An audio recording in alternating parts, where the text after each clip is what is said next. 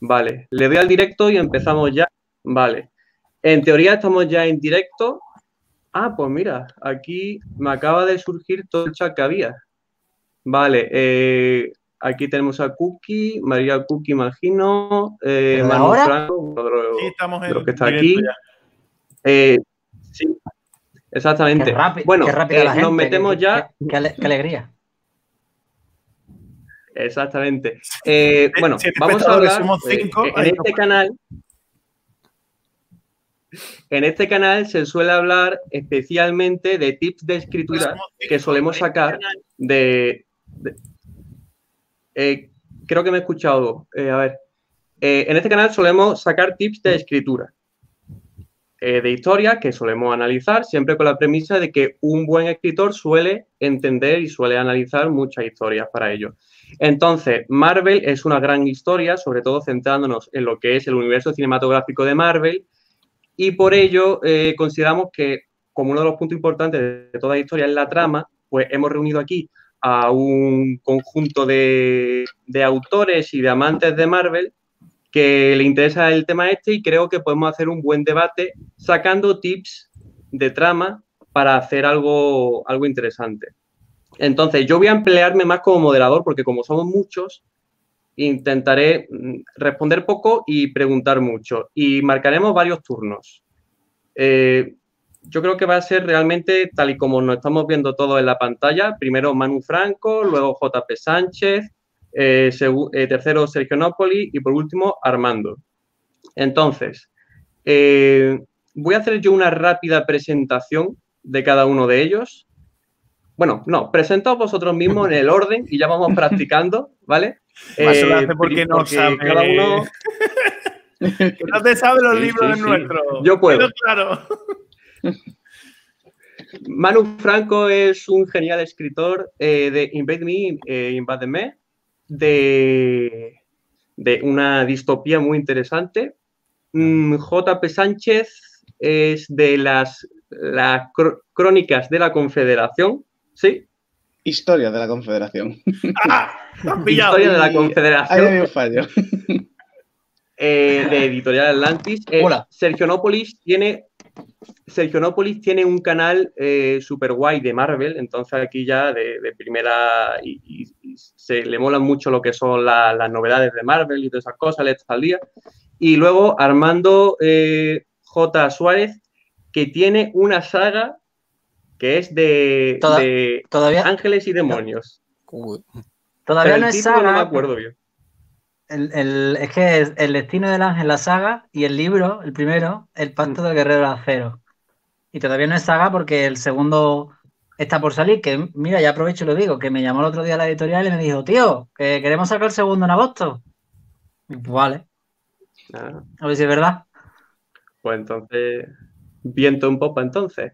Bueno, vamos directamente eh, porque, claro, hay eh, el UCM es enorme, hay muchísimas cosas que contar y este directo está situado para una hora aproximadamente. Entonces, eh, os voy a comentar, porque yo he ido preguntando tanto por Twitter como por Instagram sobre qué personajes los suscriptores quieren que se hable más eh, en el directo, ¿vale? Os lo voy a comentar rápidamente para que lo tengamos en cuenta, aunque creo que no vamos a poder hablar de todo por eso de- del límite. En el que no nos diera tiempo, pues en el futuro siempre se puede hacer otro directo para ir abordando, porque el UCM tiene mucho, muchas películas y muchos personajes.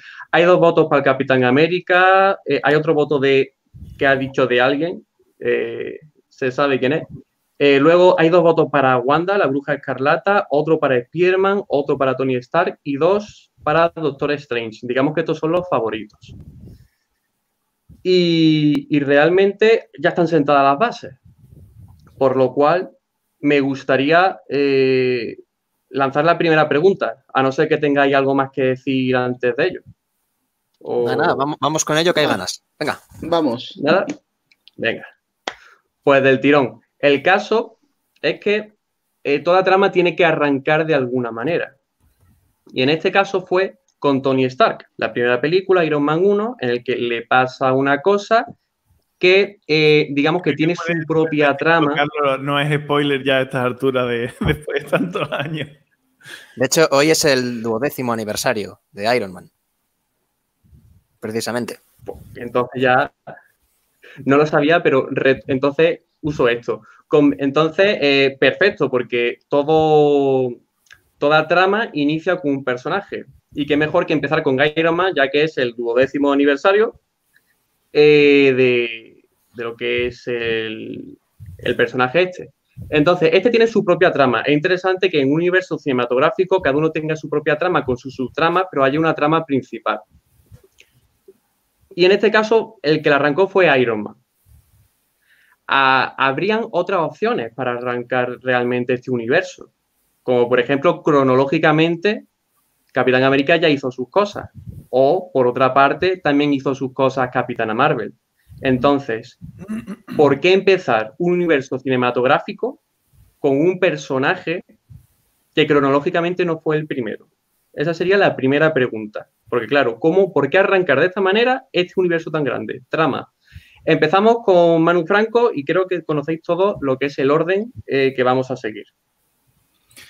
A ver, yo diría que a priori, eh, en concreto con Iron Man y, también con, con la trilogía del Caballero Oscuro, se marcó un antes y un después en, en cuanto a las películas de superhéroes. Antes, evidentemente, eran unas películas que no se tomaban demasiado en serio. Y os, os pongo el ejemplo de la Bat Visa que sacaron en la- aquella película de Batman infame, de, que- de la que no quiero hablar. Y, eran películas para niños. Entonces, a raíz de esto, eh, se empezaron a tomar un poquito más en serio, tanto con las de Batman, como digo, la trilogía de Nolan, como con la de Iron Man. Iron Man concretamente, fíjate que eh, ocurre que, bueno, técnicamente eh, Tony Stark es un tío que vende armas. Era complicado sacar eso mm, para un público muy infantil. No, no te estoy diciendo que saliera una película para adultos, que no es así, pero sí que tenía una trama ahí con un poquito más de peso y que se le podía dar realmente un, par de vueltas a, a ese tema, ¿no? Que, que había cierta crítica. Eh, claro, ¿qué es lo que pasa? Que mm, en este principio la productora Marvel no, no estaba tan afianzada hasta el punto de que hoy en día, si quieres ver Iron Man 1 en Disney Plus, que supuestamente pertenece a Disney, pues te comes una mierda y te tienes que ir a Netflix, porque no está en Disney Plus. Que cuando me, quise hacer la- todas las pelis de Marvel cronológicamente, pues me di cuenta de eso. Eh, entonces ya te digo, a raíz de Iron Man, yo creo que aquí el petardazo grande fue, por un lado, porque se tomaban en serio la película. No era una peli superhéroes como se la tomaban rollo Daredevil y cosas así. Segundo, eh, el petardazo también se dio por, por Robert Downey Jr., a quien el propio Stan Lee describió con este tío es que es Iron Man. O sea, es que lo dijo él así. Dijo, este tío es Iron Man, punto. O sea, eh, ahí se fue otro petardazo más grande todavía.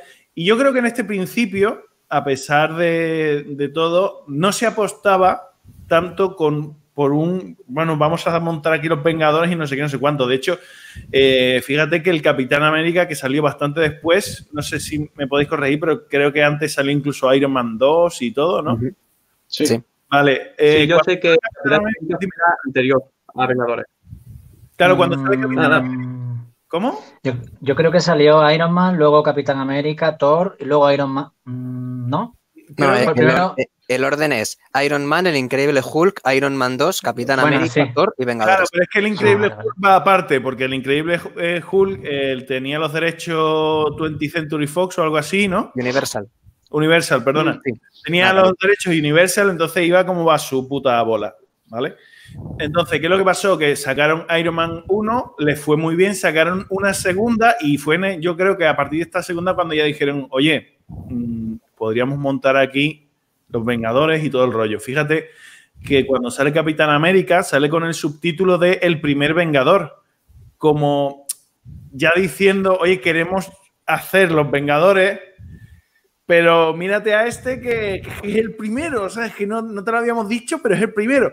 Eh, la estrategia básicamente era, mm, sinceramente, yo creo que Capitán América no le interesaba a nadie una putísima mierda. Así de claro te lo digo. O sea, eh, a mí en su momento, yo recuerdo que era como que van a sacar una peli de Capitán América y era como, pues vale, es inter- en América, pero a, a mí me da un poco igual. A partir del momento que te ponen como el primer Vengador, Ya te están avisando de que te tienes que ver esa peli porque va a ser el principio de algo más tocho, más gordo. ¿Sabes lo que te digo? Entonces ahí ya hay un interés, porque a fin de cuentas el Capitán América como superhéroe, si no eres norteamericano, es un tío un poco más fuerte de lo normal, con un poco mejores reflejos de lo normal, que lleva una ensaladera muy grande.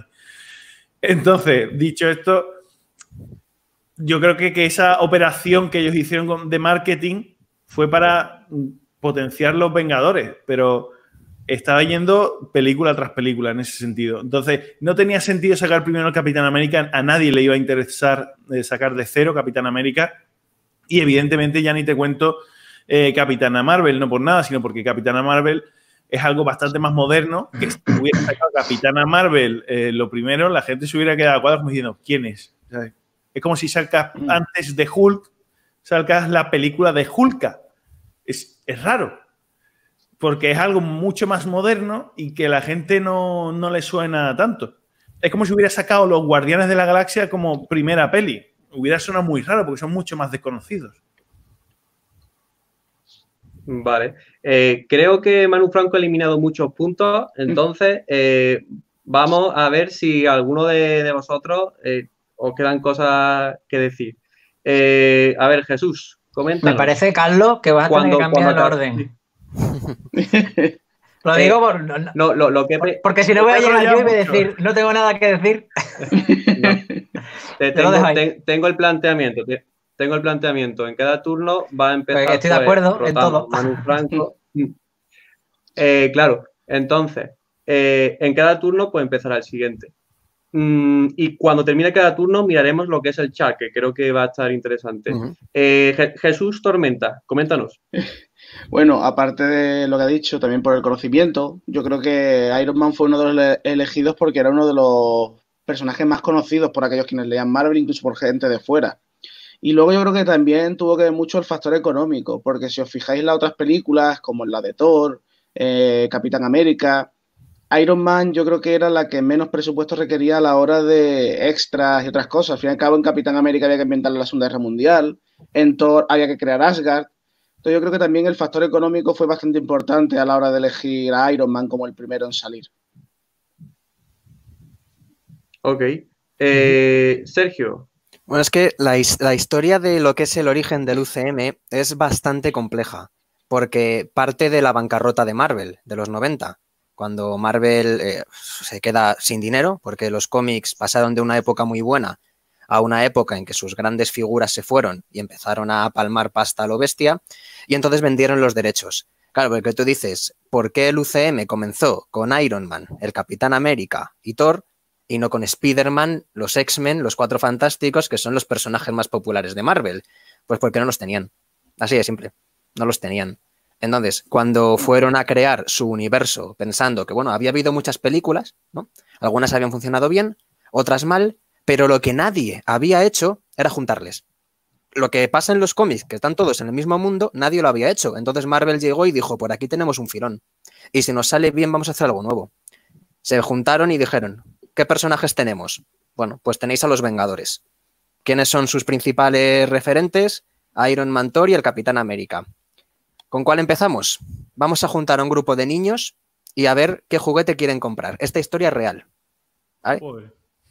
Y eligieron a Iron Man. Era el juguete que más les interesaba. Entonces decidieron que el primer personaje que iniciase ese universo debía ser Iron Man.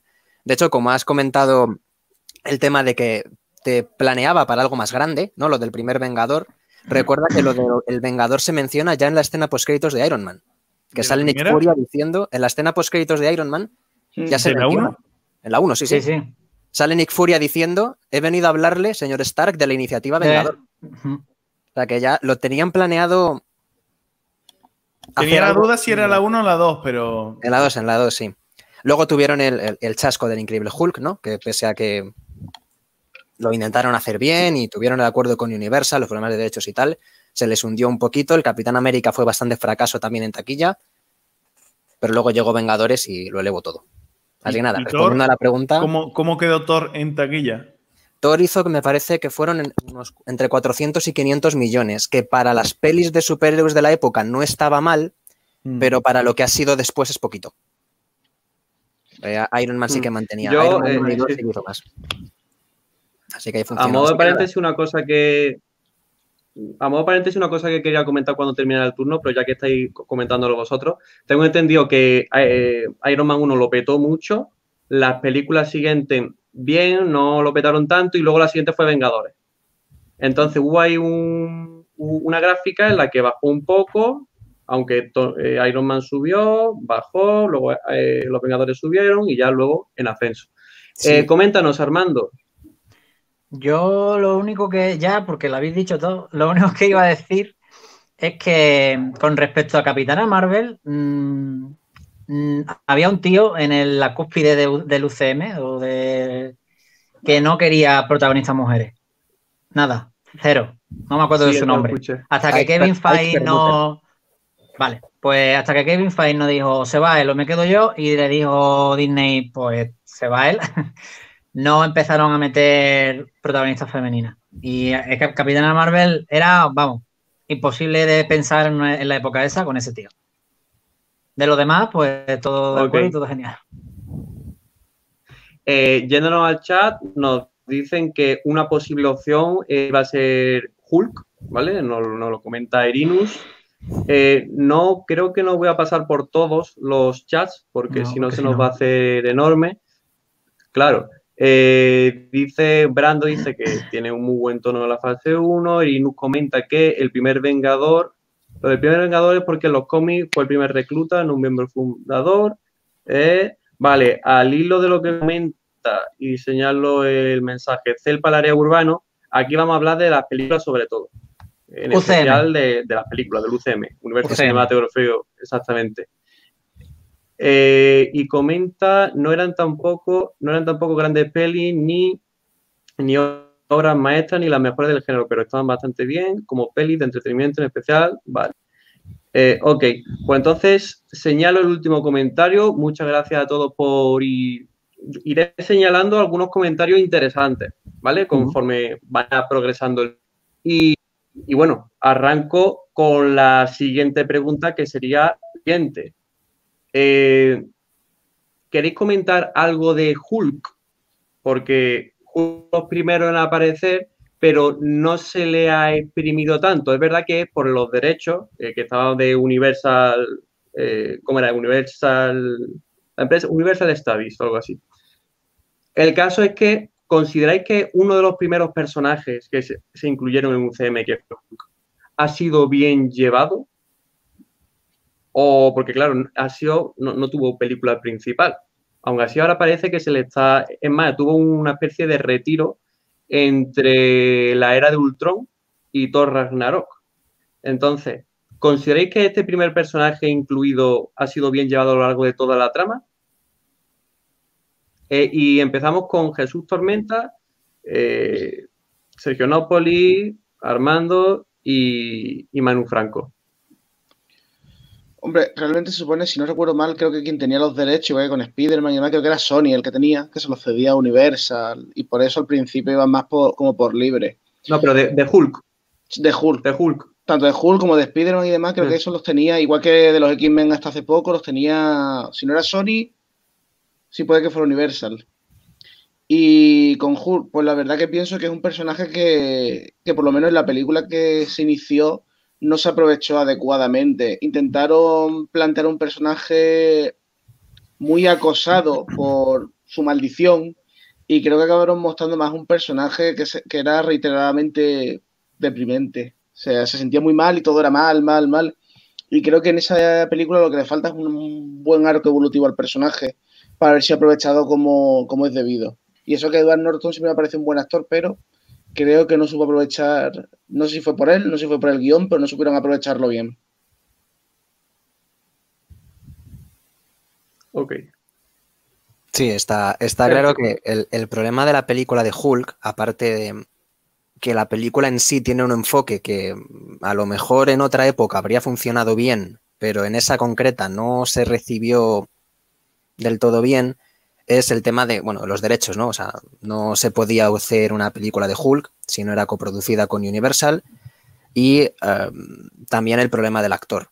porque eh, la película de Hulk en su momento tenía muchas conexiones, igual que la película de Iron Man hacía referencias al futuro, tal. En la película de Hulk se menciona a Shield, se menciona a Tony Stark, Tony Stark sale en la postcréditos, directamente es que él sale, aparece en la película, se habla de, en una televisión, se ve el tema de, bueno, no es al revés, en la peli de Iron Man 2 en una televisión se ve el tema de Hulk en una universidad, o sea, estaba muy metida. ¿Qué es lo que pasa? Que entre que el actor se bajó del carro y el problema de derechos es una película que ha sido olvidada. Sus personajes, con excepción del general Ross, no vuelven a salir hasta mucho después. Es como que tú ves el UCM actual y ves que Iron Man 1 sigue teniendo presencia, ¿no? La recuerdas, película que lo inició, las cosas que pasaron siguen afectando, pero la peli de Hulk no como si hubiese sido olvidada por, ese, por esos problemas que tuvo. Sobre todo, ya os digo, lo más grave es el tema del cambio de actor. Porque no, al cambiar de actor, pues como que cierras esa película como si no existiera y no. y pasas a otra cosa. Un nuevo actor, una nueva versión. A Hulk, como legalmente no puedes hacer una película, pero le puedes poner de secundario, le metes en una peli de Thor, le metes en pelis de Vengadores y así le tienes. Yo creo que no ha, no ha, sido muy bien utilizado el personaje, a mi juicio, respondiendo a lo que preguntabas, Carlos. Creo que Hulk da para mucho más. Igual lo vemos, o sea, no ha salido, obviamente, no ha muerto, sigue ahí. Puede que tenga mucho más. Pero yo creo que hasta el momento no ha sido muy bien adaptado. Cada película nos ha dado un Hulk distinto y a mi juicio cada vez a peor. Ok, eh, sobre lo que dice en el chat, sí, es el Hulk del 2007. Fue ahí cuando salió la película. 2010. Si no. El de Ah, 2007 2000, ya decía yo que 2007. es otro tío. Sí, o sea, la, la que Pues hicieron me he primera, con la más moderna. esa no tiene nada que ver. Sí, de hecho, Sí. la de 2003, a mí Ok. personalmente Nos me- vamos la de armando. 2003 me mola un poquito más. Eh, yo lo que iba a decir es que eh, a mí Hulk personalmente sí me gustó, no la fui a ver al cine, pero la vi luego en, en Blu-ray y eso, o DVD, no sé lo que había en esa época. No fue en pirata, fue en eh, totalmente legal. sí. Sí, sí, sí, exactamente, yo pagué por la película. Y, y yo creo que en, en esa época lo que había era un tono diferente hasta que Disney no recogió Marvel, que era un tono que lo traía la trilogía de Batman. Ese, de, ese, ese Spider-Man de Sony que empezaron a hacer el reboot más serio, ese Hulk más serio, ese tono que estaba imponiéndose un poquito, incluso Iron Man, prim- la primera, Iron Man, el tío era más seriote que en la segunda, que en la tercera, vamos ya. Es que Vengadores, Vengadores fue la que marcó el tono de todas sus películas. Antes de eso, no eran tan, tan de humor. Y a Hulk, pues quizás le pasara factura que, que el personaje era un fugitivo, que, que- Pero bueno, es lo que siempre se dice, ¿no? Que Disney mancilló los cómics y que, que Iron Man no sale de no es un borracho, Iron Man cae bien y se supone que tenía muchos problemas psicológicos y, y bueno, yo qué sé, y con respecto al futuro de Hulk, pues es verdad que, que se podía haber visto más de él mejor que en Thor Ragnarok da risa, lamentable, el bebé ese, el Hulk, bebé Hulk, es que es un bebé. Luego el profesor Hulk, yo qué sé, sí que hizo, coño, chasqueó los dedos.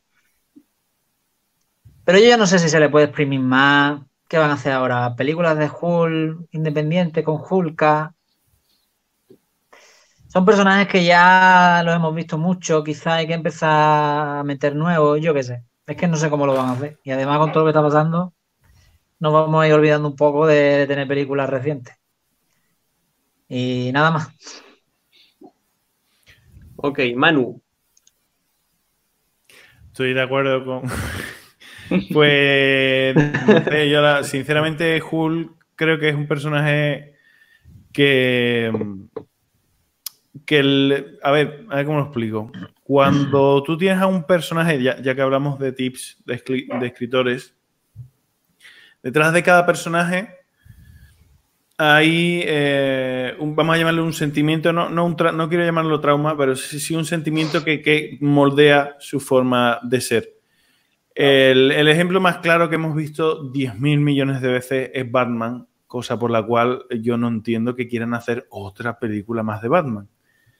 Y por favor, que en la película nueva, que no vuelvan a contarme los orígenes de Batman de verdad, porque es que ya estoy hasta el rabete. O sea, que sí que sabemos que Batman es un, niño traumado porque asesinaron a sus padres, efectivamente. Entonces, si tú coges a, Hulk, Hulk es un tío, es un científico que hace un experimento y que ahora ese, ese Hulk pues sale de su control y en cierta manera pues teme que él haga daño a alguien creo que va muy en el rollo eh, de, persona atormentada. A lo mejor no por lo mismo que Batman, pero, pero que lo llevaron un poco por ese sitio. Quiero decir, volvemos a ver a tío atormentado por. ¿Sabes? Te pongo un ejemplo de, de Spider-Man, que también sigue siendo un tío atormentado por pero en el caso de Spider-Man, pues yo qué sé, sigue como adolescente que es, en cierta manera, sigue disfrutando de la vida. No está todo el rato en plan, joder, ay, mi tío, venga, rollo Batman. ¿Sabes? Sino que disfruta la vida de vez en cuando, a, fin de cuentas, por los poderes que tiene, pues, hostia, son divertidos. Es que no, no tiene otra cosa. Pero, pero en el caso de él, en el caso, por ejemplo, Iron Man, Iron Man sigue siendo un tío rico, que sí, que también habían muerto sus padres, pero esto es una constante en el mundo de los superhéroes.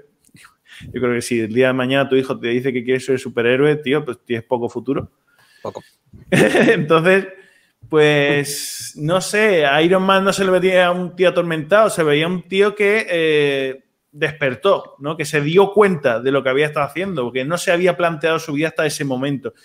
Eso está guay porque ves un cambio, ya no es en plan tío atormentado que siguiendo el legado se convierte en superhéroe. En el caso de, yo qué sé, Ant-Man, por ejemplo, Ant-Man no es un tío atormentado para nada. Es, de hecho, es una película muy cachonda, muy fresca. Y es un tío que, lo mismo, pues su, su, convicción, lo que motiva al personaje es que quiere poder estar con su hija y tal. Y luego, pues ya entra el tema de salvar al mundo y todo lo demás. Vale. Pero no es un tío atormentado. Yo creo que hemos demasiado explotado el tío atormentado a la hora de representar superhéroes. Creo que está demasiado eh, quemado eso ya. Vale, y en el caso de Hulk, pues arrastró eso un poco, arrastró que em, cuando salió la trilogía de Nolan, pues eh, todos sabemos que para, mm, en cierto modo, desgracia, se pusieron de moda las películas de superhéroes demasiado serias y de tío atormentado. Ejemplo de ello fue la de Superman, que salió después, y, y, todo lo que vino después en ese rollo. Entonces, pasó un poco como cuando petó el tema de los zombies, ¿sabes? Que llega un momento que el público dice, otra vez, esto, ¿me vas a contar otra vez lo mismo? Entonces eso echa para atrás. Yo creo que la lección a aprender tanto de Hulk como de Batman es eh, si estás aprovechando el tirón de algo que lo ha petado mucho y muy fuerte, ofreces al menos un pequeño tip nuevo o te vas a comer una mierda. Ok, eh, a mí me gustaría añadir algo más sobre Hulk. Eh, yo considero que Hulk ha tenido un origen interesante, pero que el desarrollo no ha sido personal y suyo, sino llevado y arrastrado por todo lo que es la trama general.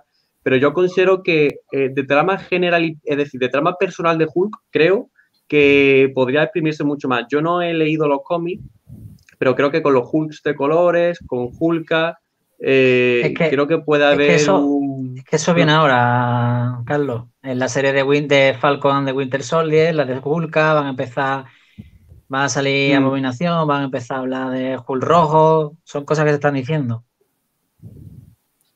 Yo creo que eso puede estar interesante y le tengo ganas.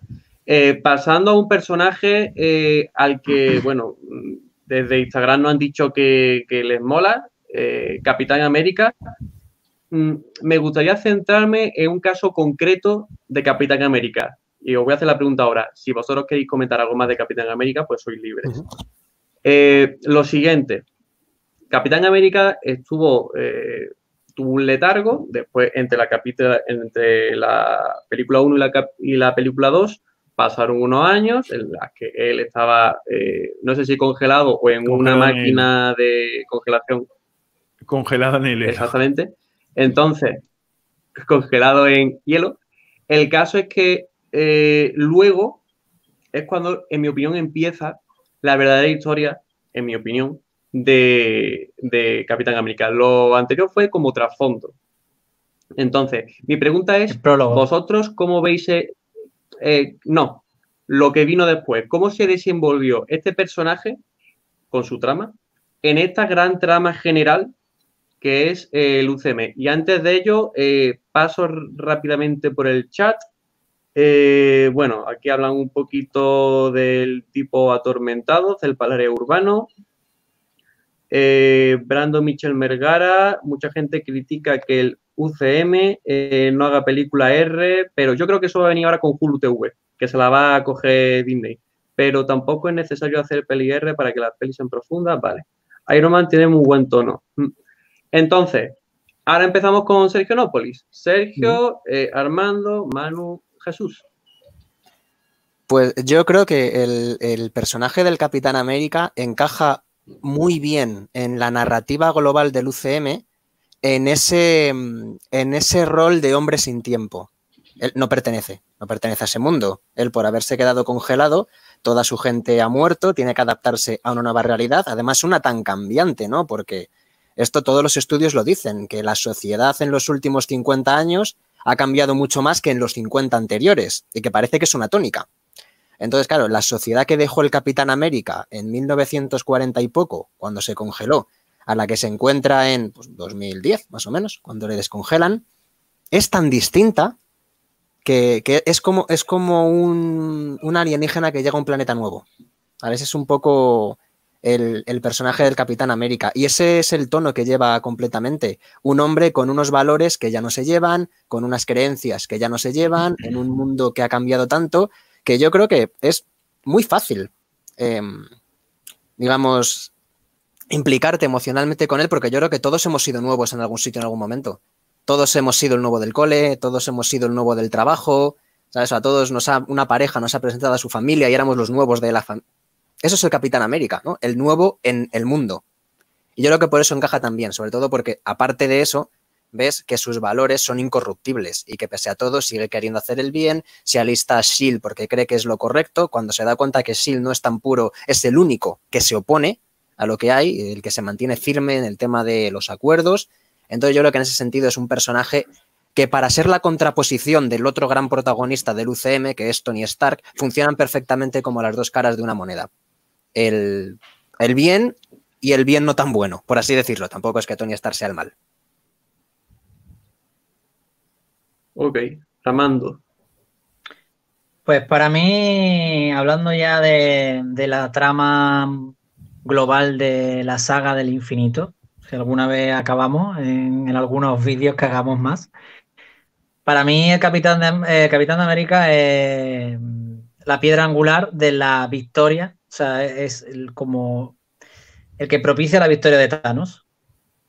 Yo lo veo como por su culpa, entre comillas, eh, ocurrió Civil War y, el, equipo se separó y Thanos pudo derrotar a uno a uno con facilidad y, y todo por la amistad que tenía con su amigo de la infancia que le apoyaba cuando era un Mindundi y, cosa totalmente legítima, porque claro, si tienes un amigo cuando no eres nadie y, ahora te lo encuentras vivo y no, vas a, olvidarte de él, ¿no? Vas a intentar ver qué ha pasado, ¿no?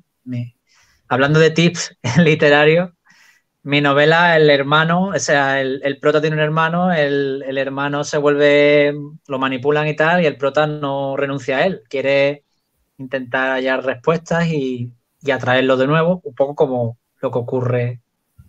Y para mí, o sea, para mí Capitán América es mi favorito y Soldado de Invierno es el que viene detrás. Y luego Roque. para mí el Capitán América es lo más importante en el UCM, más que Iron Man, sinceramente. Es el que propicia las consecuencias de todo lo que va pasando película tras película, el que va haciendo que los registros de los personajes vayan cambiando porque Iron Man, en la película de Guerra Civil, eh, de repente le habla a una mujer diciéndole que su hijo murió en, el atentado ese, lo que ocurrió en Sokovia. Y por esa conversación, Iron Man le despierta un, bueno, esto hay que frenar, ¿no? Pero eh, fue un poco forzado en esa película. Pero Iron Man ya habíamos visto la del Soldado de Invierno y cómo era él con su amigo. Entonces como que era más firme su convicción. Yo siempre he visto un personaje mucho más mejor, que, evoluciona mejor. Bueno, evoluciona, es que no, no tiene evolución, es que es un tío muy firme, pero que, sus decisiones son más, más imponentes a lo largo de toda la trama. Porque Iron Man es como que se la va adaptando por película. Porque como un tío, como un cambiante, pues. Ok. Eh, Manu Franco. Uf, a ver, eh, aquí ha habido cosas que se han dicho con las que estoy muy, muy de acuerdo y viceversa.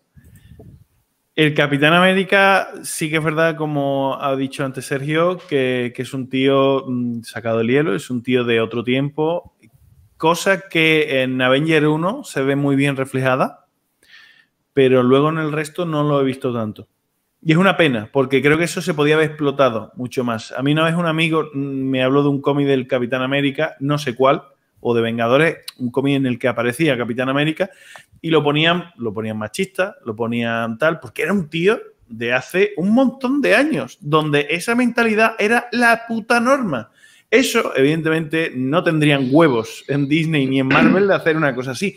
Pero joder, es que tendría todo el sentido del mundo. Si tú ves a un, a un nota así y dices, tío, es un yayo. O sea, tú lo ves actuando y dices, es es, un viejo joven. Es que lo ves.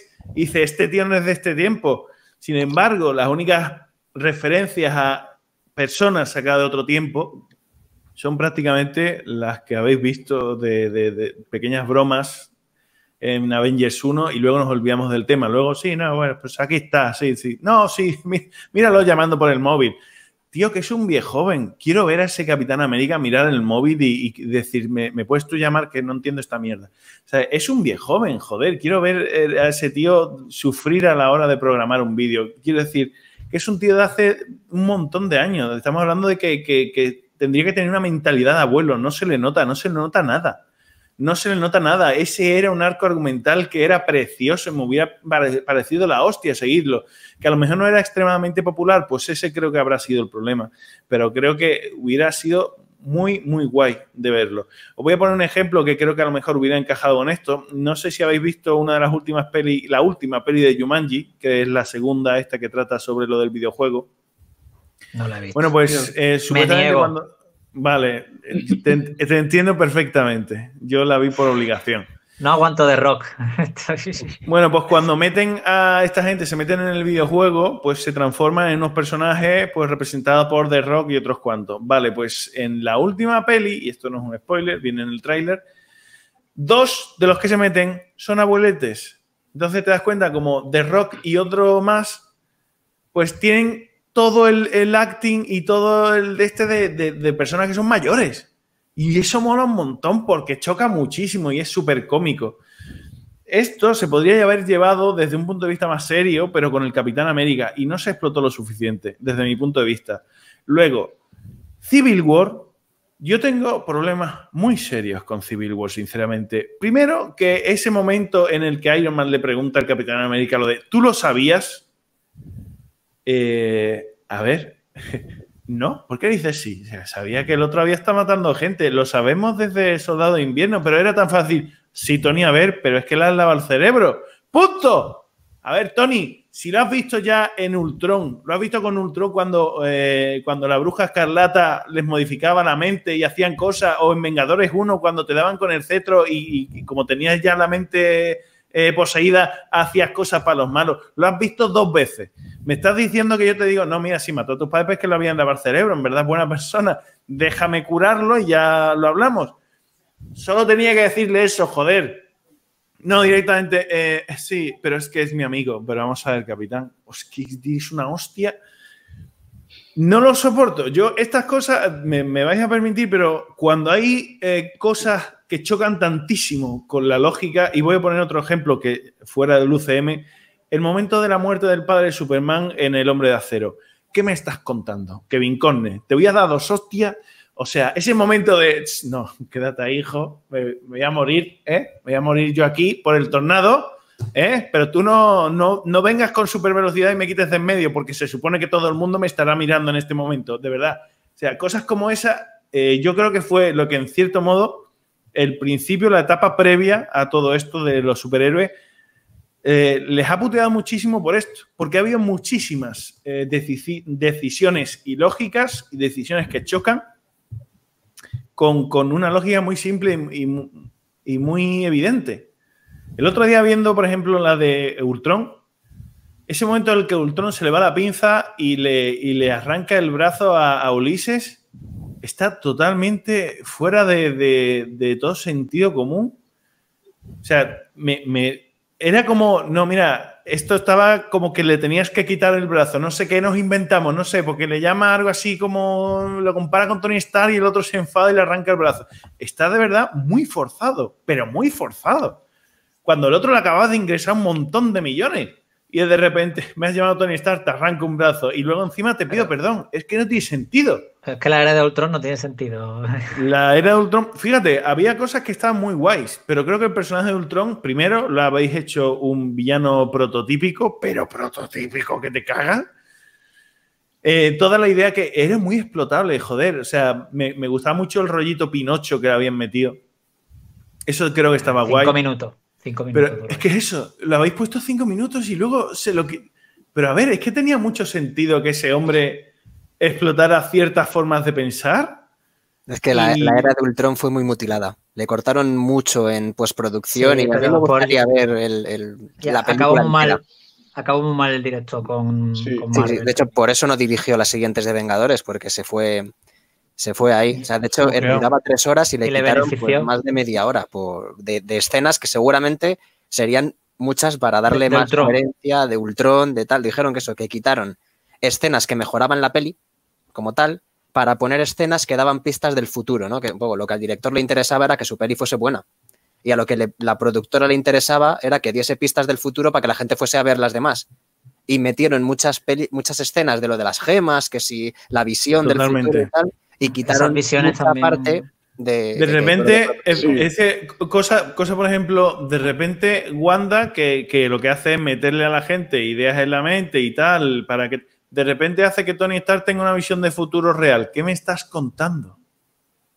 ¿Qué, ¿Eso de dónde te lo has sacado? ¿Qué tiene? Porque los poderes de Wanda no vienen de la gema del tiempo precisamente. No, es eso, no, gema. eso no es, no es exactamente así. O sea, Wanda lo que hace es que Tony Stark vea su miedo. ¿vale? O sea, el, que vea Pero su- Tony Stark, mayor él miedo. argumenta durante la película, argumenta que ese no era un miedo, no, no, que era real, que eso que le están dando era totalmente real. Era como, tío, pues si se ha metido en la mente de todos nosotros, nos ha hecho meter miedo y tal. Es más, ella misma, al principio de la peli, ella coge y, él se va a llevar el cetro y le dice a su hermano, pero vamos a dejar que se lo lleve. Y ella le, tiene diciendo, sí, sí, deja que se lo lleve. Pero vamos a ver, si lo que le has metido es un miedo y no el futuro, no tiene sentido eso. O sea, se estaba argumentando la película como si verdaderamente Tony Stark hubiera visto el futuro. Luego, lo de Thor de ahora vengo, me voy a meter en un charco que tiene poderes y voy a ver ese sueño que he visto por un ratito. ¿Pero qué me estás contando? Que es que el no que luego tiene- rompe la, la- la cápsula de, de visión. Que Pues llega, llega, llega la cápsula y dice, te revivo, ¿por qué? Porque tienes razón, pero, pero si tú no estabas aquí, no, no estabas aquí como para escuchar la Sí, esa- discusión. esa joder. parte. Pero sí es que la de Ultron fue bueno. Es que, claro, pero es que tenía mucho potencial. A mí me, me- el otro día me, me estaba tocando muchísimo los huevos. Pero lo arreglaron, lo arreglaron con la tercera. A lo que vamos es el, eh, el UCM peca mucho en muchísimas ocasiones de tener a un villano imbécil, de tener a un villano plano. Y la, de las pocas veces que han hecho un villano en condiciones, como fue el caso de Thanos, fue cuando se han dado cuenta que realmente tener un villano que, que tenga sentido eh, Mola. mola. Mola porque dices tú, y yo es que tienes razón. O sea, es que Pero yo, también me eso cargaba ha- la mitad del planeta, es que no, no lo puedo evitar. Pero eso le convierte en el mejor villano de todo el UCM porque a los demás los han tratado como los han tratado. Si hubieras puesto villanos tan buenos, pues Thanos hubiera pasado más desapercibido. Ya, de sí, hecho, pero Ya lo dijo Kevin Feige. Él había hecho películas en las que todos los vi- eh, eh, villanos eran derrotados y los superhéroes ganaban con facilidad para cuando llegara una cosa así, nos dejara el culo más torcido aún. Me parece bien eso último, pero es que no por ello tienes que hacer a todos los villanos planos como un folio. No es tenemos- necesario. Tenemos al buitre en Spider-Man, que vino antes de Thanos y no era tan plano. El buitre tenía un poquito ah, de, de, de, de yo qué sé, fíjate, inclusive a mí me mola mucho, estaba viendo, ayer empecé otra vez la de Ant-Man, me mola mucho, aunque parece muy el típico malo, pero me mola mucho esa relación te quiero y te odio que tenía con Ant-Pin, el malo. De en verdad eres mi tutor y te aprecio, joder, pero es que me has hecho ¿Sabes? Había ahí un rollito dual que tampoco hacía falta contar gran cosa del villano, pero joder. En fin. Es que, o sea, yo creo que el problema de los villanos es que los de la fase 1 y 2 fueron muy flojos, a excepción de Loki, en Vengadores, pero es que los de la fase Loki 3 bueno. han sido bastante buenos. En la fase mm. 3 hemos tenido a Killmonger, sí. por ejemplo, Black Panther, que a mí me parece también muy bueno, al buitre, a Gela, mm. Thanos. A, a ver, Gela, que yo creo. Gela es una destroyer. Ha sido progresivo. Ha sido progresivo, sí. Mm, ha sido eso progresivo. No, pero Gela por lo menos eh, Jesús, no sé si tiene un trasfondo, no es porque sí. Lo, como mucho lo que diría es que yo creo que al principio claro. se centraron más en lo que es la evolución de los propios personajes, como son los héroes, mm. y por eso yo creo que dejaron tanto en un segundo plano la inmensa mayoría de, de los villanos. Vale, ya... una, pregunta, una pregunta con respecto a eso, y, y empiezo por ti. ¿Tú crees, como escritor, que eso es, o sea, que es necesario no darle demasiado desarrollo a los villanos para poder dárselos al héroe? Yo lo, lo, digo como motivación del por qué creo que lo han hecho. Obviamente no lo comparto. Para mí cualquier buena historia necesita un buen héroe como necesita un buen antagonista, porque si no, flojea. Y yo creo que la motivación es esa, que en el principio se centraron mucho en mostrar a lo que es el héroe, mostrar su historia, sus problemas, sus complejos. Y ya cuando hemos llegado a un punto más avanzado, que fue a partir de la fase 3, como ya todos conocíamos a los héroes, pues ya se, mostra, se molestaban más en ir mostrándonos enemigos más complejos, como por ejemplo Skillmonger, como son los villanos para mi gusto en todas las películas de, de Spider-Man, el buitre, Misterio, me parecen enemigos más, más complejos. Eh, y yo creo que es eso, que se tienen que centrar más en el villano o por lo menos hacerlo de una manera part particular que sea partes iguales y no centrado únicamente en el héroe. Es que el problema es que ponían a los villanos con los mismos poderes que el héroe. Y entonces sí, no hacía falta desarrollarlo demasiado. Ya se están dando cuenta de que eso, pues ya la peña lo está viendo y están diciendo, bueno, vamos a poner gente con superpoderes diferentes para que los superhéroes tengan que intentar nuevas estrategias y tal. Pues la verdad es que, por ejemplo, una, una de las cosas que ya que decíamos lo, las cosas malas de la era de Ultron, a mí me encantaba, por ejemplo, cuando le estaban dando un desarrollo a perso personajes mucho más secundarios. Eh, y, por ejemplo, Ojo de Halcón. Me encantaba las conversaciones que tenía Ojo de Halcón con la viuda negra sobre qué coño iba a hacer con la obra de, de, del comedor. es que eso mola un montón porque le estás dando, eh, le estás dando matiz a unos mmm, secundarios haciéndolo mucho más reales y plausibles le estás dando una personalidad en ese momento de la batalla contra Ultron y están ellos dos hablando de, pues creo que voy a ampliar el comedor con lo de cuánto y el otro, pero si nunca coméis allí, ¿para qué? Molaba mucho, molaba mucho. Pues esas eran de las partes precisamente claro, que querían claro. quitar. Por esas fue por las que luchó mucho el director para que se quedasen. Mm. Lo de la familia de Ojo de Halcón. Es que son, mm, son, son como pequeños matices, es decir, cosas cotidianas para simpatizar a personajes tan sobrenaturales como son esos, sí, eso, esos, esos Lo típico, ¿no? Que, o que, quiero hacer, que se casan sí. y eso. Claro. claro. Quiero retomar un poco, bueno, di, comenta y, y, hago la pregunta. Eso, una de las cosas que tú has dicho es de el tema este de, de bueno, de, de, de que los productores forzaron a quitar, a poner. Una vez eh, escuché a un, creo que es empresario chino, que decía, contrata a los mejores y déjales hacer lo que saben o contrata a los más baratos y que hagan exactamente lo que tú quieras. Hay un problema muy gordo en todas las artes en cuanto a que el que tiene la pasta tiene influencia para cambiar el arte. Eso es una cagada tremenda.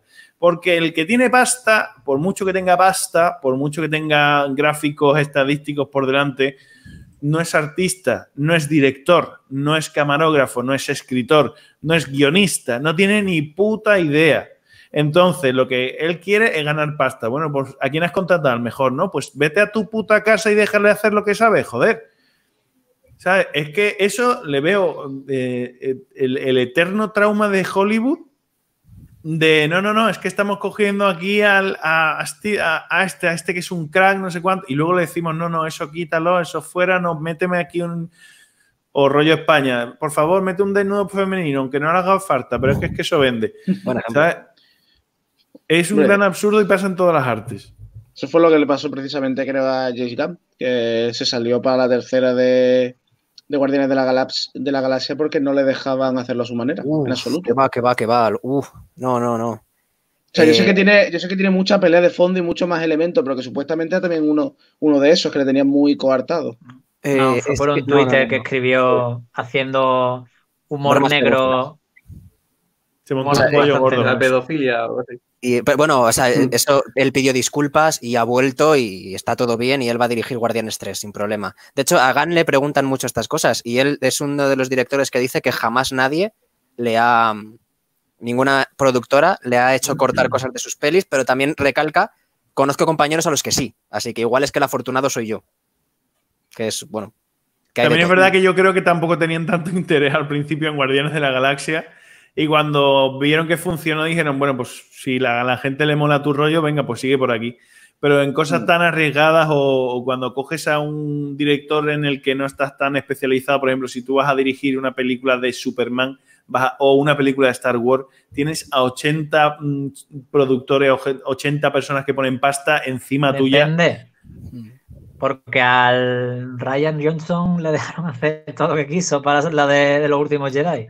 Yo, eso, nunca lo he entendido, tío. O sea, no hay una cabeza pensante por encima que diga. en Star, Wars, en Star Wars no, pero en, el UCM debería de haber. En el UCM hicieron bien, joder, poniendo a alguien ahí.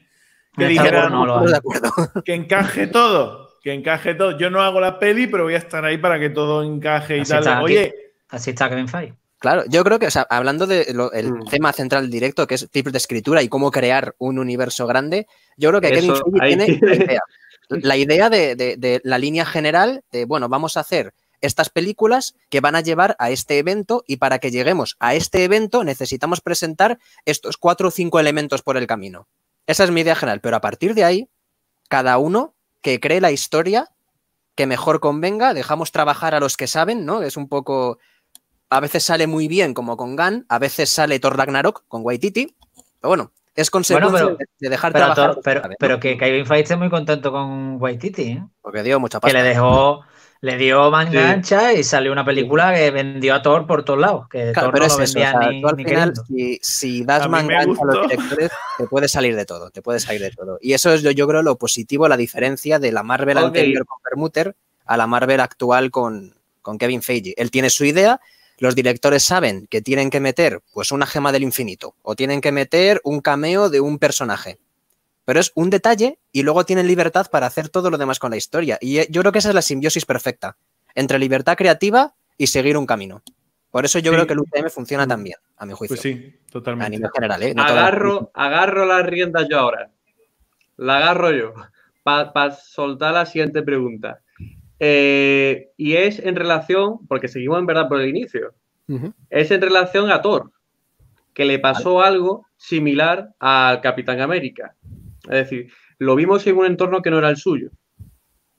Y realmente recibió críticas. Es más, yo he escuchado que Thor no mola tanto en, la Tierra y sí mola más en Asgard, que no fue bien llevada eh, el inicio de, Thor en, la Tierra. Eh, coincide con lo que hemos dicho de que gustó mucho Iron Man 1 y gustó mucho Los Vengadores, pero todas las películas del medio estuvieron bien y ya está. Entonces, ¿qué pensáis de sacar a, un, personaje? Es decir, ¿qué pensáis de Thor fuera de su entorno? Porque yo considero que, se mueve bien en, su pompa, pero cuando lo sacamos, que cuando se cruza con más personajes, al menos en teoría, ¿Cómo pensáis que, va? ¿Consideráis que su trama es fue forzado? Es que hay que llevarlo a la Tierra, pero ¿cómo consideráis que, fue la trama de, este personaje? Creo que el primero en este caso será Armando, ¿no? No sé si me equivoco. Sí, Armando, Manu Franco, Jesús y Sergio Napoli. Armando. Pues mm, Estaba yo imaginándome en una película que, o un libro que no estuviera ambientado en el mundo actual. Eh, del UCM, pues los Guardianes de la Galaxia. Mm, pero hay un vínculo con la Tierra que es Star-Lord.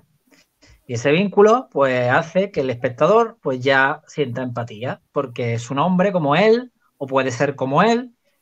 Y Thor, pues, si solo ocurre todo en Asgard y se queda todo ahí, pues, ¿qué implicaciones tiene para el UCM, para personajes como Iron Man o Capitán América? Había que llevárselo a la Tierra, de alguna manera. ¿Qué pasa? Que he metido ahí una historia de amor con Natalie Portman, con eh, Jane Foster, ¿no? Es el nombre de ella. Sí. Y bueno, pues yo qué sé, que ¿cómo lo hubiéramos hecho? Pues se podría haber hecho de mil maneras, pero eh, el rollo exiliado, te despojo de tus poderes, creo que era lo que le pegaba al personaje porque ve cómo lo va a llevar a la tierra. Yo qué sé. Porque es un tío que ya tenía poderes. No le puedes decir, vamos a darte poderes y ya lo tienes porque eres un dios. Te lo tengo que quitar primero. Y ese era su origen. Y, y forzado, pues quizás no, no es forzado porque era el camino, pero a lo mejor no se hubiera llevado de, con esa línea. Se podía haber hecho más épico, pero claro, es que ahí entraña en juego muchas cosas. El presupuesto que había, era un personaje que se introduciría para luego hacer algo más. Yo creo que en su línea funcionó, que era lo que se esperaba, no es la más taquillera, pero es que en esa época los superhéroes nadie daba un duro por ellos y empezaron a, a la gente ir al cine a verlo. A, comparado con la época de Daredevil y Sí, sí. incluso los X-Men, que no, no daban tanto. Yo no creo que los X-Men fueran pelotazos de taquilla, que a lo mejor eran películas que estaban y se iban viendo. El único Pero- pelotazo real de taquilla que hubo fue Spider-Man. Claro, pelotazo. Pero el- y, bueno, exacto. y, el, y el Caballero Oscuro, que es más o menos de la época. La primera no, Pero- la primera pero de Batman no. la la primera segunda. no, ahí va, ahí va. Porque es verdad que hizo un boca a boca y demás. Pero el resto de películas, entonces, el UCM fue, fue dando sus pasos y, y en, con Thor, pues dio el paso que tocaba. Eso es. Eh, Manu, Para mí el, el gran fallo de Thor lo, lo voy a especificar con un- una pequeña metáfora. Imaginaos una película de Superman en la que Superman a los 10 minutos pierde sus poderes y durante los próximos 40 minutos es un ser humano normal y corriente. Joder. O sea, es que no sé si se queda claro el símil que he puesto. Eh, cuando vas a ver Superman, vas a ver Superman. Si quieres ver a Thor y coges a Thor y durante 40 minutos lo conviertes en un ser humano normal, sin poderes, sin rayos, y, y haces que vaya cambiando la personalidad que tenías al principio, que vale muy bien, que estará justificado, tú quieres que el personaje dé una evolución, pero qué mierda de evolución es esa, tío. Es que dices tú y yo, pues, pues me voy a quedar con los primeros 10 minutos de la peli que son muy apasionantes y con el resto pues un cachito cogeré también. Es que sinceramente, primero, lo de llevártelo no a la Tierra, te lo puedes llevar, sí, no hay problema, pero ¿de verdad era necesario quitarle los poderes a Thor y dejarlo durante 40 minutazos hecho un ser humano normal y corriente intentando recuperar el martillo que sabes desde el minuto cero, es que lo vas a coger y no va a pasar nada, lo sé, o sea, es que lo sabes. Y ese momento cuando lo va y lo coge y, y no consigue levantarlo, dices tú, pero si es que estaba claro. Y ahora tendrás que aprender alguna lección moña, rollo es que el amor es lo primero, hay que respetar la vida o cualquier cosa de esa para que puedas volver a recuperar tus poderes. Se ve venir a la... es- sí, no, tío, pero... Disney sí, pero previsible no, por favor. ¿Sabes? A mí no me resultó previsible cuando en Maléfica, en Maléfica, el beso de amor verdadero se lo da a ella. Eso a mí no me pareció previsible, joder, y me, me flipó mucho. Fue como, ah, mira, aplaudo. Fue la única puta cosa que me gustó de la peli, también te digo. Pero no seas previsible, no tienes por qué, ¿sabes? No, no tienes por qué ser previsible ni meter en todas las canciones un con la fuerza de un tifón, por favor. No, no. eh, es que escoger, mira, hay una cosa y vosotros como escritores lo sabréis. La sorpresa es muy importante. La sorpresa es vital. Vital para que una historia sea realmente apasionante. Pero la sorpresa, pa' bien. No pa' mal. Quiero decir, en el final de Sau, cuando ves que el asesino ha estado ahí en medio todo el tiempo, eso es flipante, y dices me cago en la puta, me quito el sombrero. E- Es una preciosidad, me encanta, porque no me lo esperaba, me ha sorprendido, y me ha sorprendido con algo a mejor. Pero tampoco, final- tampoco sabes muy bien por qué está ahí. Yo creo que Bueno. porque mola. También podría, también podría ser, pero bueno. Luego, el final de The Village, que a mí Shyamalan me encanta, sinceramente, en, gener- en general me encanta, exceptuando cuando hace lo del el manga este del chico calvo, de Avatar. Eh, Shyamalan me suele encantar. De repente, en The Village, al final, sí, claro, es un final muy Shyamalan, te cambia todo. Estaban en la época nuestra y estaban todos metidos y tal. Vale, pero has dado un salto a peor. Quiero decir, tenías un principio en el que había unas criaturas y tal, todo era súper guay, ¿no? ¿Es la, la del bosque? Sí. La del No. bosque, sí. Sí, sí. Ah. The Village es el bosque. Y, y había esas criaturas y luego al final esas criaturas ni existen ni nada. Ya, ya, ya. Todo era- todo, todo- todo está en la mente.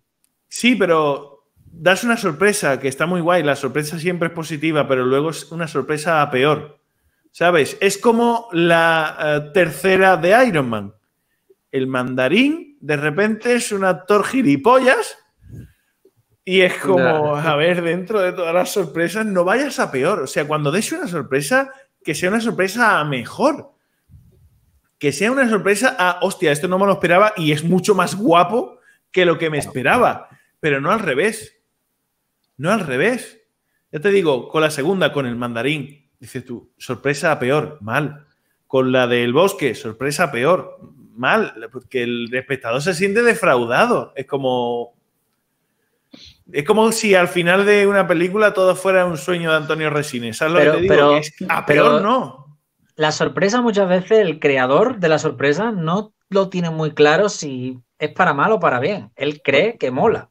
Porque él ya A lo ver. sabe de siempre. Él no tiene ese impacto porque ya lo sabe. Si lo, si lo ha hecho Él él. cree que mola. Ostras, de eso es no ponerse en la piel de- del, del que va a recibir tu obra, sea lector o espectador. Eso es no ponerse en su piel. Porque en verdad, o sea, alguien que diga, hostia, he creado un personaje con, con un pedazo de actor que tenía para el mandarín, que tenía un pedazo de actor, y dice, no, y ahora este en verdad va a ser un, un actor gilipuertas. Tío, en serio. Yo creo que Mm. eso solo se puede arreglar bien si en Sanchi, cuando aparezca el mandarín de verdad, juegan un poco con eso y, y te dan ahí. Te dan un explicación. sentido. Te dan un Ah. sentido a que se haya hecho eso. Pero bueno, Vale. a ver si lo hacen. Igual te sí, digo que Iron Man segura- 3 es otra de esas sí. películas como Hulk. A ver, Sí. Como Hulk es una película ignorada. Por eso te digo que, que a lo luego mejor como, no, esto no ha ignoran y- pasado. Y, adiós. Pero bueno, Porque ¿qué pasó con los poderes de. Winner Patrol? ¿Qué pasó? soy el No, moderador. no, no, se, lo- se los quita, se los quita al final de la película. Que se los quita al final de la película. Sí, ¿Cuándo? sí. Lo dice. final lo dicen. Sí, Lo dice. Sí, sí, Pues sí, lo sí. diría muy de soslayo. no Lo dice al final, al final le dice, conseguí arreglarlo. Dice algo así. Sí, sí, sí. Venga, vamos, vamos a seguir un poquillo para que vaya cierta evolución. Eh, Jesús, eh, retomando la pregunta de la desenvoltura de Thor en el mundo. Eh, si es adecuada o no. Pues yo comparto lo mismo que ha dicho Maru, creo que era. Sí. Que veo que el problema más grande que tiene esa película es que es verdad que su trama, su desarrollo narrativo es muy evidente. Todo el mundo ve lo que va a ocurrir. Y luego, por lo menos, es algo que a mí personalmente también me decepcionó mucho esa película. Tú constantemente ves que durante el desarrollo de la primera película de Thor, el villano obviamente es Loki, es aquel que está de fondo, manipulando, intentando conseguir lo que él quiere. Pero el combate, ese momento en el que realmente se desarrolla toda la lucha, Thor se acaba enfrentando con un enemigo que es el coloso este de metal al que apenas has visto y que no el destructor y que no tienes un vínculo como espectador con él. Solamente has escuchado de fondo que es grande y que es fuerte. Y que luego lo que viene siendo el combate como tal contra el villano, el combate final contra Loki, que se desarrolla en el Bifrost, es muy escueto.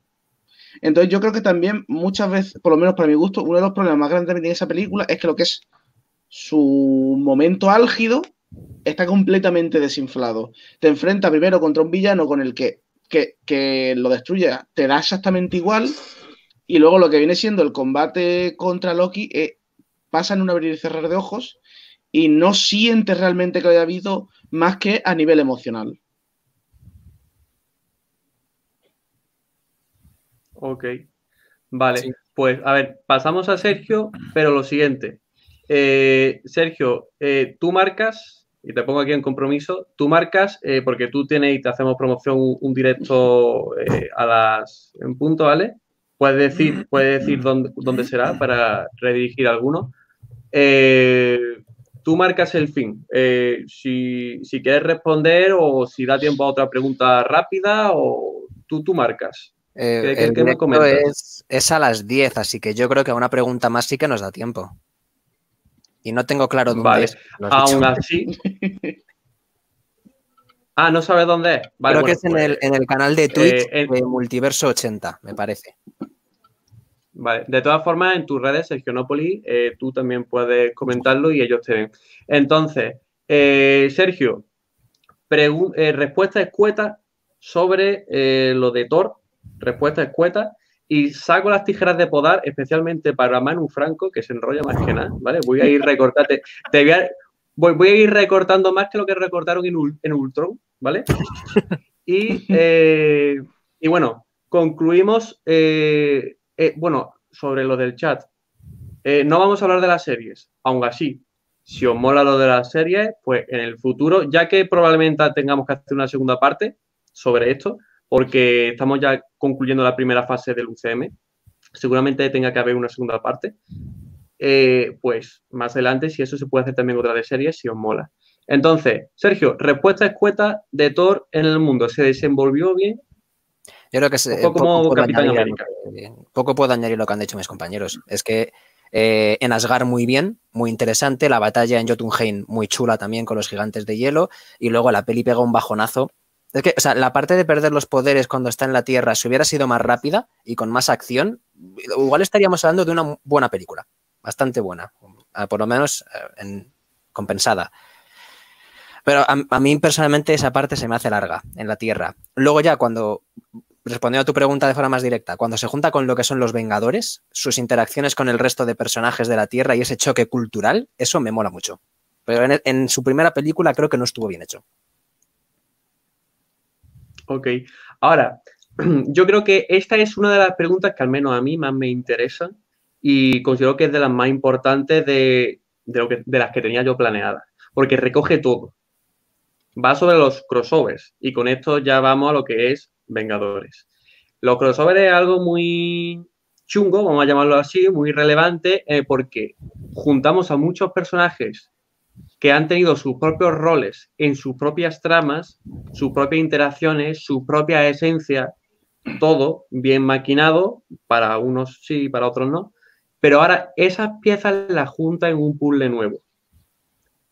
Esas esencias, por ejemplo, la esencia que tiene el Capitán América, la esencia que tiene Tony Stark, la esencia que tiene Thor, la esencia que tenga todo el mundo, tienen que seguir impolutas, o al menos para que sea un buen crossover, y que tenga todo coherencia. Entonces, mi pregunta es, bueno, son dos. ¿Cómo se hace un buen crossover? Y segunda, eh, ¿fue un buen crossover Vengadores 1? Entonces, creo que empezamos por Manu Franco y eh, pues se hace el orden típico y normal. Coméntanos. Eh, yo para empezar diría que sí, que Vengadores 1 fue, a mí me gustó bastante, sinceramente. Creo que es una película con mucha acción muy variada y, y que lo mejor, y a esto voy a la segunda pregunta, eh, sobre qué, cómo se hace un buen crossover, yo creo que hay que plantearse una interacción de personalidades entre los principales personajes. Quiero decir, no pueden llevarse todos igual de bien, sino que, cada uno tiene sus tips o sus características con cada otro. Eh, no puede, sí que tienen que interactuar todos entre sí, pero no se tiene que llevar igual de mal el Capitán América con Iron Man que con Thor.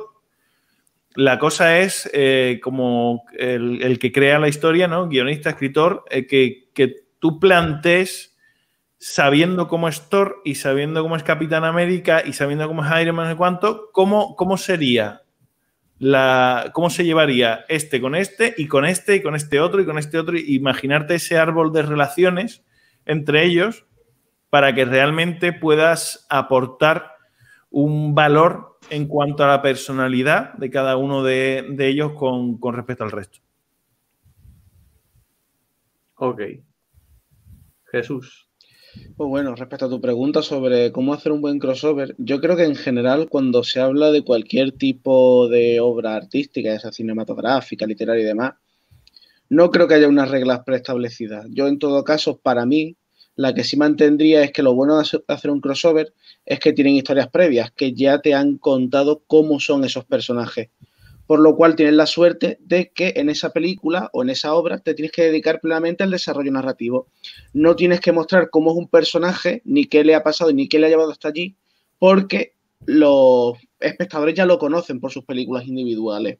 Y te puedes centrar más, por ejemplo, en el villano, como en el caso de Loki, en la, primera de Vengadores. Es más, eh, al único que se tuvo, del que se tuvo que hablar fue de un poco de Hulk, y porque era un personaje que realmente, pues como hemos dicho antes, su primera película está como un poco apartada y recordar un poco quién era, pero en general es eso, yo creo que la mejor ventaja es esa, poder centrarte plenamente en el, en el desarrollo de la historia que quieres contar y tener ya a los personajes a un lado, aunque a veces eso también puede dejar cojo a algún personaje o darte la sensación de que está un poco vacío. Ok, Sergio.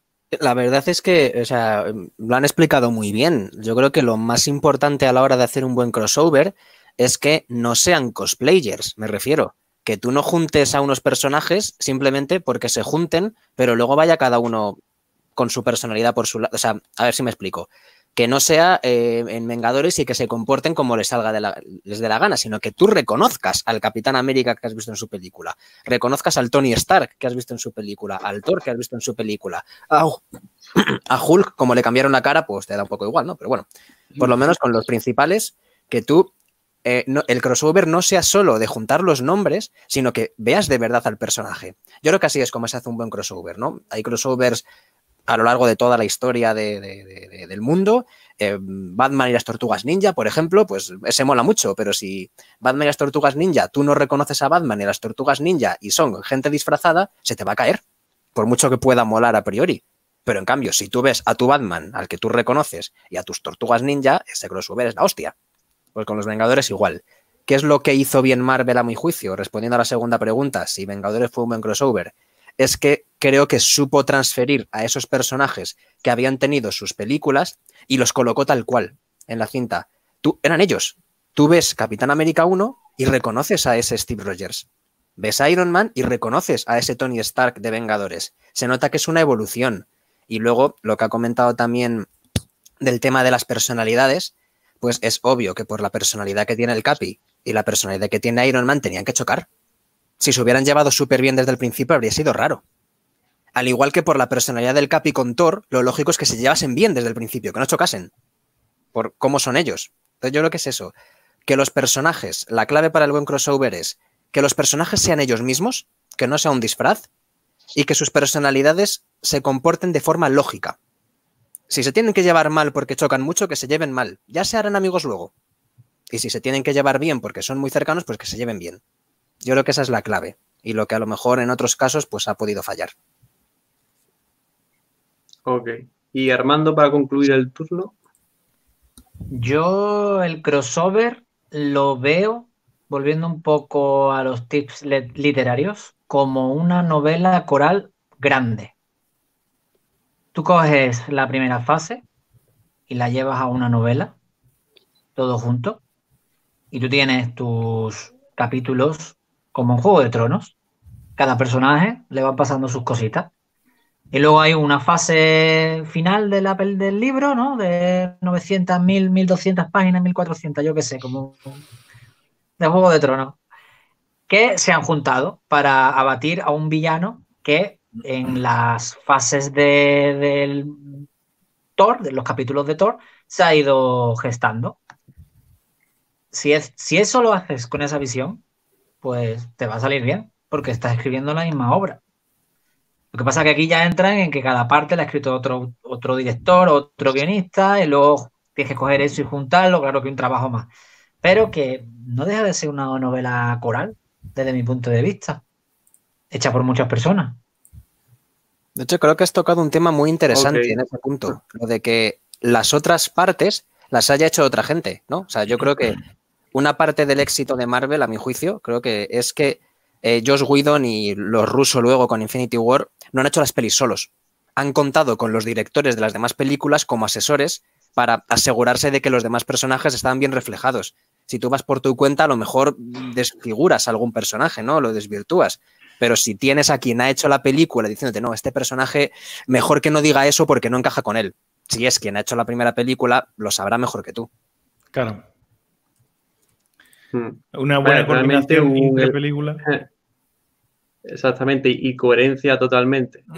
Entonces, eh, nada, me gustaría, bueno, querría añadir incluso algo más. Yo considero que, eh, y al hilo de lo que ha dicho Armando, eh, me mola eso de, de la relación entre varios eh, autores, vamos a llamarlo así, para crear una misma obra, o la relación de un mismo autor, uno solo, para crear una serie de obras. Eh, yo creo que son dos artes diferentes, porque yo he ido escribiendo eh, mm, novelas, yo solo, pero hubo una que escribí con un amigo y eso es otro arte totalmente diferente. Quizá Manu Franco eh, sepa un poco porque eh, Invade Me está, eh, él es el que escribe, pero colabora con... ¿quién, ¿Cómo se llama? Civera, Mauro. ¿no? Mauro Civera. Mauro, Mauro Civera. Eh, Entonces, hay también eh, relaciones eh, de dos personas para crear una cosa y que tenga coherencia. Considero que son dos artes totalmente diferentes. Y eso, me mola, porque es creación de historia, pero de dos aspectos. Y, claro, es un arte diferente que hay que ir domando. Y recuerdo, por ejemplo, en Civil War, que fue otro crossover, que hubieron algunas quejas sobre, por ejemplo, Atman, que sus momentos de comedia no encajaban tanto. Claro, imagino que es sobre la esencia, sobre cómo encajan las piezas y tal. Entonces, yo creo que ya concluimos con, con esto. Eh, si queréis, eh, yo por mí, yo hago la siguiente parte. Quien, para vo- vosotros cuatro, si queréis, estáis ya súper invitadísimos para la siguiente. Y porque creo que aquí hay muchísimo, muchísima tela que cortáis, muchísimas cosillas. Entonces, eh, me gustaría que de forma ordenada, empezando por Jesús, eh, comentéis vuestras redes sociales y qué es lo que tenéis hecho a modo de cierre. Sergio, es tu oportunidad para eh, decir tus redes sociales para que sepan lo de, lo de eso y concluimos de esa manera. Eh, Jesús, coméntanos. Pues yo principalmente me muevo en Facebook y en Instagram. En Instagram como arroba Jesús Torme, en Facebook como Historias de la Confederación. Soy autor de la primera parte de Historias de la Confederación, El augurio de la caída. Y bueno, ahora mismo estoy pendiente para la publicación del segundo, que debido a el estado de alarma que nos encontramos se ha retrasado la, la presentación, pero pronto estará. Cualquiera que quiera saber algo de mis libros o mis futuras obras, ya que estoy trabajando en una tercera, pues ahí me puede encontrar siempre que quiera. Muy bien. Ok. Pues eh, me toca a mí, ¿no? Sí. Venga, Sergio. Pues yo nada, yo Sí, sí. eh, Sergionópolis es el nombre eh, en todas partes, en Instagram, en Twitter, en YouTube y en Twitch. Hablo sobre todo de tema de superhéroes, eh, no solo Marvel, pese a que sea lo que más me gusta, también hablo mucho de DC porque también me parece un mundo apasionante. También me gusta todo lo relacionado pues, con el, el mundo friki en general, con Star Wars, todas estas cosas. Y nada, no subo muchos vídeos ahora, he estado todo un poco parado, estoy falto de ideas, pero bueno, ya supongo que volveré eh, en algún momento. Y sí que por, por Twitter sobre todo soy más activo, me gusta comentar las noticias, tal, y, y bueno, pues es un poco, si queréis estar al tanto de eso, yo creo que lo mejor es la suscripción siempre y al canal de Kralicus, por supuesto, para que no os perdáis ninguna de estas cosas que el tío hace con tanta ilusión. Y ¡Pelota! nada, que si no, no me invitas, ¿vale? Que si no nos invitan. Eh, han hecho una pregunta por el chat, ¿vale? De si todos tenéis canal de YouTube, podéis tenerlo en cuenta a la hora de, de- No, de yo no. presentaros. Creo que Jesús Tormenta no tiene y Armando tampoco. Eh, le toca a. le toca a Manu Franco. No, perdón, le toca a. Armando, Armando, Armando. Nada, eh, mi red social que uso eh, es Instagram y me podéis encontrar como armandojesús.suárez López. Yo comparto fotografía, fotografía de mi cara, vídeos de videojuegos, soy súper fan de videojuegos Siempre le digo a Carlos que hagamos alguna cosa, pero me dice que no entiende mucho de eso y que no. Es que estoy, Pero- estoy sacado de videojuegos ahora mismo. Pues ahí se sacarían de tips que flipa. Pero bueno, ya, ya hablaremos. Concuerdo, Y, concuerdo totalmente. Y, de vez en cuando, pues, pues saco algo del libro porque hablo de eventos, que voy, que ahora mismo trato parado, pero que yo lo que hago más moverme es en eventos. Eh, y por suerte, la editorial ahora piensa que es un buen momento para sacar la segunda novela en agosto, que quiere hacer una preventa y organizar algo, que por cierto le he dicho a Carlos que hagamos alguna presentación online, ya que a lo mejor hasta octubre, noviembre no se pueden hacer presentaciones. Yo encantado. Y por hacer un par online o algo en verano cuando salga, es que no lo sé cuándo va a salir, si va a salir en agosto, si va a salir en septiembre. Ellos dicen Yo agosto como... Y nada, que soy escritor de la saga El Destino del Ángel, el primer libro que he escrito es El Pacto de Guerrero del Acero, y eh, el segun- la segunda novela no tiene título definitivo, pero va por eh, el sendero de eh, la senda del discípulo, que también luego tengo pensado más ideas, hacer crossover, porque mi mundo es un poco mitología de ángeles, un poco no, es. Quitando los demonios que los mencionaste antes, Carlos, para mí no son demonios, son ángeles atormentados. Buen concepto. Hay que reinventarse. Y, y Manu, coméntanos y concluyes. Bueno, yo tengo una página web que es soymanufranco.com. Ahí directamente están todas mis redes sociales y, todos mis proyectos pasados y presentes. En el presente solo tengo tres. eh, un curso de iniciación a los monólogos, eh, que es un curso online que va bastante bien y sobre todo viene muy bien a las personas que quieren escribir comedia o que quieran eh, entrar dentro del tema de, de monólogos y tal. Tengo casi mil alumnos por todo el mundo y es bastante baratito, está dentro de Udemy y lo podéis encontrar dentro de mi página web. Aparte de eso, como bien ha dicho antes Carlos, tengo la saga Invade, Invade Me, Invádeme, eh, con el primer libro ya disponible, que es Madre del Vacío, el segundo libro que está en proceso y tengo a, a los Patreon ahí prestándome su apoyo para sacarlo adelante, que es una utopía, más que distopía, es utopía. Y, y bueno, tiene un book trailer muy chulo. Os recomiendo que le echéis un ojo. También podéis encontrarlo dentro de mi página web. Y ya eh, el último proyecto, como mencionáis también lo del canal de YouTube. Mi canal de YouTube lo tengo El, el dedicado- tráiler tiene, Sí, dime, dime. el tráiler tiene la voz de, de una persona, ¿no? Interesante. Sí, de Batman. De Claudio Eh, Serrano. ¿eh? Claudio Serrano pone la le- voz en el. Que. Le entrevisté hace poquito. Eh, Claudio es, es la polla, Qué es tío. un crack. Eh, eh, entonces Claudio eh, pone la voz en el book trailer, es un book trailer hecho mu- muy, muy concienzudamente en el que se empleó bastante, bastante trabajo y que merece la pena. Lo tenéis disponible en mi página web y eh, por último mi canal de YouTube, que era lo que estaba mencionando ahora, en el cual que, se llama Portada a la Vista y me dedico enteramente a analizar portadas literarias.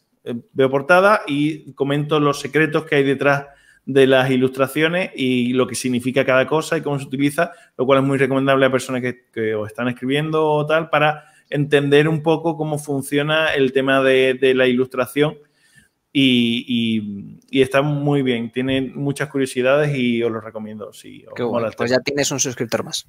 Ah, mira. Está, está muy interesante. Eh, de hecho, una de las portadas que miró fue la de Batalla Rosa. Desde Correcto. ahí lo, lo comento. Guay. Bueno, pues de- con esto ya eh, concluimos. Muchísimas gracias a vosotros, eh, a los miembros que habéis estado aquí en, el, eh, en la videoconferencia, en el directo, a todos los que habéis estado en el chat y a todos los que estarán en diferido, eh, que creo que nos ha salido algo muy, muy guay. Y os vuelvo a repetir que eh, ya se está maquinando la segunda parte y si queréis apuntaros todos, pues estáis apuntados todos. Así que nada, eh, desde aquí concluimos que son menos cuatro ya y espero que os haya gustado el directo. Hasta luego. Adiós. Adiós. Hasta luego. Ok.